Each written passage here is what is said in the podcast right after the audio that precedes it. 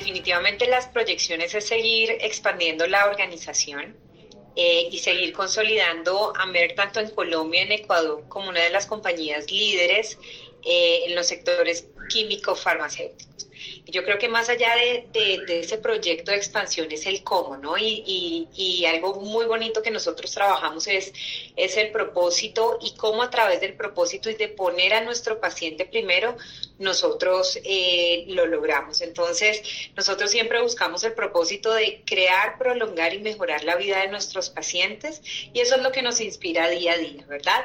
Y eso también lo tenemos que garantizar cuidando, y es uno de mis principales objetivos también, esa cultura bonita, positiva y saludable que nosotros tenemos en MER como organización, donde generamos espacios de seguridad, de desarrollo y de crecimiento para que cada uno de nuestros eh, colaboradores pueda desarrollarse personal eh, y profesionalmente en un ambiente de profunda colaboración.